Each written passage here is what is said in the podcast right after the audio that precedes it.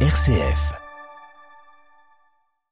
Le pape François prie que pour que Marseille soit un port d'espérance, le souverain pontife est attendu dans la cité phocéenne en fin de semaine, vendredi et samedi, point d'orgue des rencontres méditerranéennes. Elle s'ouvre ce lundi. Nous consacrerons dans ce journal une large part à cet événement. Nous entendrons le cardinal Jean-Marc Aveline, hôte de ces journées. Nous retrouverons notre envoyé spécial à Marseille. Elle reviendra sur les temps forts qui vont rythmer toute cette semaine. Témoignage aussi d'une des coordinatrices du Conseil des jeunes pour la Méditerranée. Jeunes, on le verra, seront au cœur de cet événement. Dans le reste de l'actualité, gros plan sur les mesures proposées hier depuis Lampedusa par Ursula von der Leyen pour faire face à la crise migratoire en Europe. Et puis nous reviendrons aussi sur cette tournée de Kim Jong-un en Russie. Le dictateur nord-coréen a passé pas moins de cinq jours sur place. Une situation qui inquiète les Occidentaux. Nous le verrons. Radio Vatican, le journal Olivier Bonnel. Bonjour, avant de réciter la prière de l'Angélus, place Saint-Pierre, le pape a commenté hier l'évangile selon Saint Matthieu, passage dans lequel Pierre demande à Jésus combien de fois il faut pardonner à celui qui fait du mal.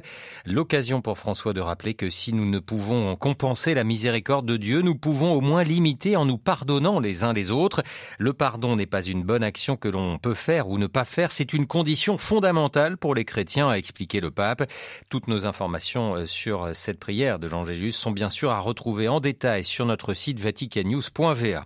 Au terme de cette prière, François a donc évoqué son prochain déplacement à Marseille. Ce sera vendredi et samedi prochain. Il a fait part de ses voeux que la cité phocéenne, où s'ouvrent aujourd'hui les rencontres méditerranéennes, puisse être un port d'espérance. Dès ce lundi, Marseille passe donc à l'heure méditerranéenne avec la session des 70 jeunes des cinq rives. Ils seront rejoints mercredi soir par 70 évêques de tout le pourtour méditerranéen pour réfléchir à faire de cette mer un espace de paix, de réconciliation, de charité en dépit des crises. Je vous propose d'écouter le cardinal Jean-Marc Aveline, l'archevêque de Marseille. Il revient sur l'enjeu de cette semaine de rencontre. L'enjeu, c'est aussi d'attirer l'attention de la France sur l'importance de la Méditerranée. Le pape vient pas à Marseille pour qu'on regarde le pape. C'est pour que, avec le pape, on regarde la Méditerranée les défis qui sont là, les ressources aussi dont elle dispose, les moyens dont elle a besoin, et qu'on regarde la Méditerranée. Et pour la France, il y a un enjeu très important parce que la France a joué un rôle dans l'histoire euh, non négligeable en Méditerranée, des fois pour le meilleur, des fois pour le pire, mais enfin, elle a joué un rôle. Et elle a une façade méditerranéenne importante aussi. Et donc, il ne faudrait pas qu'elle s'en dégage. Voilà, elle, a une responsabilité. Nous avons une responsabilité. L'Union européenne a essayé plusieurs choses la politique de voisinage, le 5 pour 5, l'Union pour la Méditerranée, mais ça marche pas. À chaque fois, il faut le, faut le constater, ça marche pas. Nous, ecclésialement, nous pouvons essayer de réunir comme nous le faisons ici à Marseille, toutes les personnes de bonne volonté qui veulent travailler en ce sens.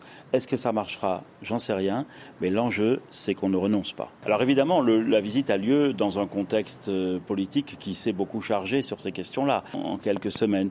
Mais après tout, c'est pas mal. Ça permet aussi à l'Église non pas de, de, de donner des leçons, mais d'être au service de la voix de ceux que l'on n'entend pas d'habitude. Voilà, le cardinal Jean-Marc Aveline, interrogé à Marseille par Delphine Allaire, notre envoyé spécial sur place, que l'on retrouve tout de suite en direct. Bonjour Delphine.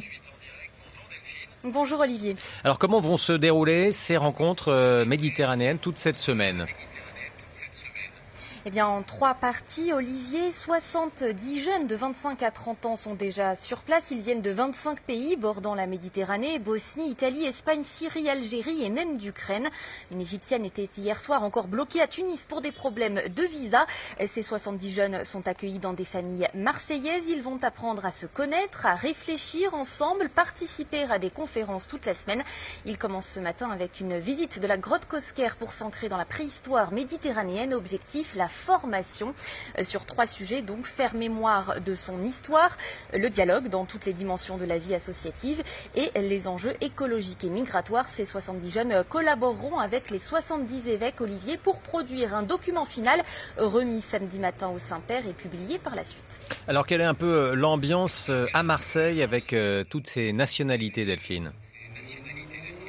Eh bien, pour l'instant, festive, joyeuse, mais aussi recueillie à la procession au flambeau samedi soir, un peu en avant-première, en présence de jeunes des quartiers nord d'ailleurs, où hier soir, à la messe de lancement des rencontres pour les jeunes, on a vu toutes les couleurs et la chaleur de la Méditerranée. Dans l'église bondée des Chartreux, dont la tradition nous dit qu'elle est bâtie sur le lieu où Marie-Madeleine serait passée. On retentit des chants Mario en arabe, la prière universelle en italien, un psaume en hébreu. Dans son homélie, le cardinal Aveline a exhorté cette jeunesse méditerranéenne à chercher des chemins d'espérance malgré les mémoires blessées de cette région. Je vous propose d'écouter l'une des 60 de ces 70 jeunes participants, Priscille Riondel, marseillaise de 26 ans, étudiante en Italie. Elle nous explique ses attentes. En tant que jeune marseillaise, j'attends de créer du lien avec euh, différents jeunes euh, de différents pays pour connaître leur culture, leur histoire. Et euh, j'espère que cette amitié qui va naître au cours de cette semaine pourra porter du fruit par la suite pour créer des projets.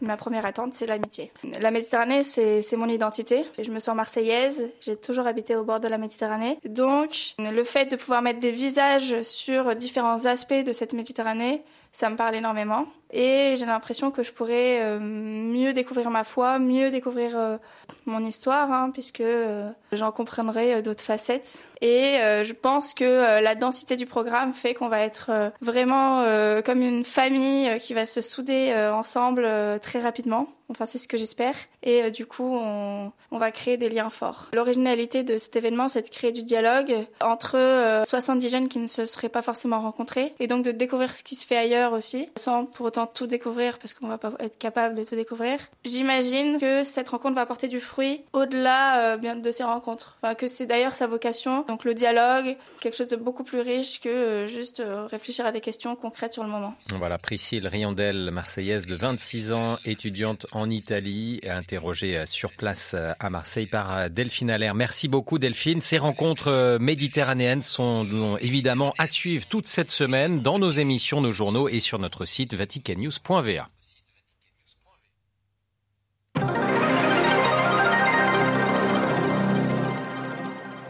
La Méditerranée, décidément au cœur de l'actualité. Hier, la présidente de la Commission européenne, Ursula von der Leyen, a effectué une visite éclair sur la petite île italienne de Lampedusa. L'île a vu ces derniers jours des arrivées massives de migrants, 7 à 10 000 personnes. La chef de la Commission européenne était accompagnée par la chef du gouvernement italien, Giorgia Meloni, et la présidente de la Commission a présenté un plan en 10 points pour gérer cette crise migratoire. Les précisions à Bruxelles de Lax Milota. L'objectif principal est de lutter contre les passeurs et le trafic d'êtres humains. La présidente de la Commission européenne décrit, je cite, un business brutal. Ursula von der Leyen propose donc de détruire la logistique des trafiquants, leurs embarcations dangereuses notamment. Travailler également avec les agences Europol et Eurojust, la police et la justice au niveau européen. La présidente souhaite aussi mettre en place des couloirs humanitaires en collaboration avec le Haut Commissariat aux réfugiés des Nations Unies et l'Organisation internationale de la migration. Ainsi, les demandeurs d'asile pourront effectuer un voyage légal et sûr vers l'Europe. En ce qui concerne les arrivées de ces derniers jours, Ursula von der Leyen en appelle une fois encore à la solidarité des autres États membres accepter de recevoir des demandeurs d'asile sur leur territoire pour soulager l'Italie. Lax Milota, Bruxelles, RFI pour Radio Vatican.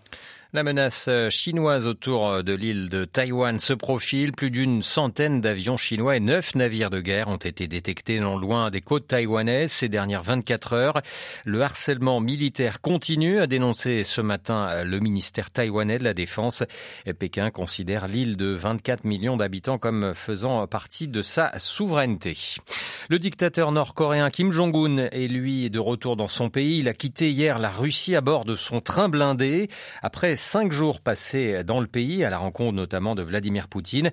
On peut dire que l'aspect militaire de sa visite a marqué les esprits et suscité l'inquiétude des chancelleries occidentales compte tenu de l'intensité des combats qui opposent les forces russes à l'armée ukrainienne. Les précisions de notre correspondant à Moscou, Jean-Didier Revoux. Cinq drones explosifs, un drone de reconnaissance et un gilet pare-balles, des cadeaux offerts aux dirigeants nord-coréens par le gouverneur de la région du Primorier dans l'extrême-orient russe, qui viennent s'ajouter aux fusils que Kim Jong-un avait reçus de Vladimir Poutine sur le cosmodrome de Vostochny. En plus des technologies spatiales, Kim Jong-un aura durant sa visite passé en revue des navires militaires, des avions appartenant aux forces nucléaires stratégiques russes, des missiles hypersoniques ou encore des avions de combat.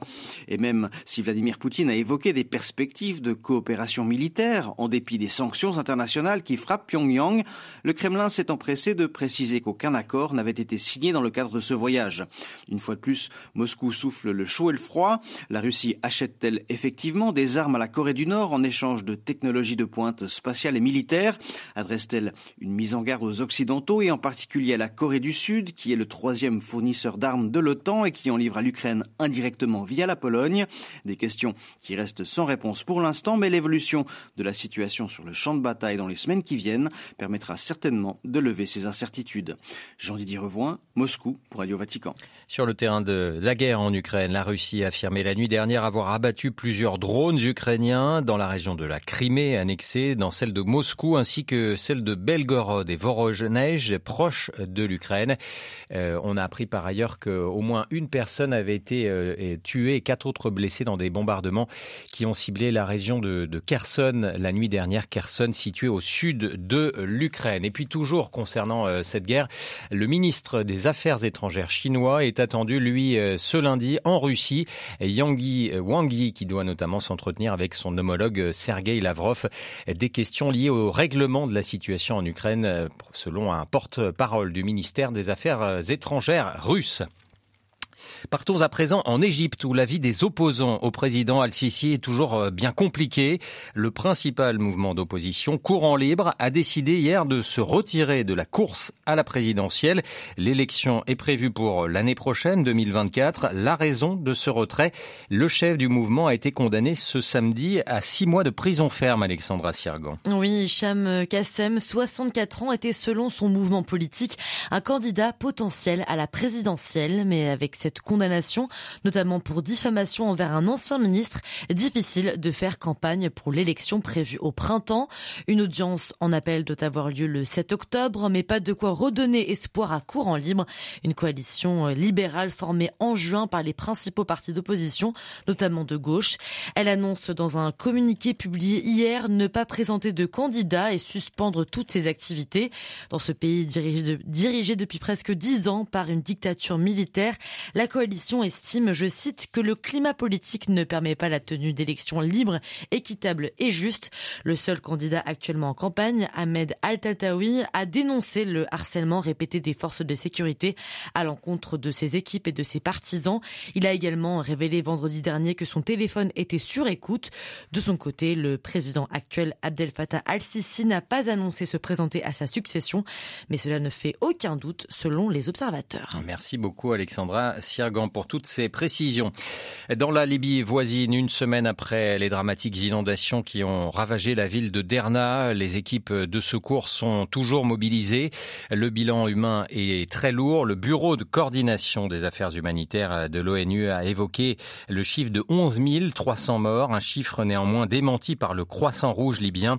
Selon les autorités libyennes, le nombre de victimes avoisinerait plutôt les 3 350 personnes décédées.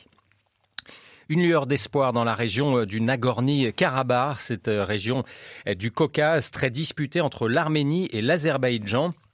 On a appris ce matin que des véhicules chargés d'aide humanitaire sont entrés après un accord entre les séparatistes arméniens et les autorités azerbaïdjanaises. Plusieurs passages de véhicules de la Croix-Rouge ont pu, euh, ont pu passer via le corridor de Lachin qui relie l'Arménie à ce territoire euh, disputé. Au moins 120 000 personnes vivent dans des conditions inhumaines. Euh, le patriarche de l'Église catholique arménienne appelait il y a quelques semaines à une, à une initiative internationale rappelant que la fermeture de ce corridor de la Chine signifiait était un crime contre l'humanité.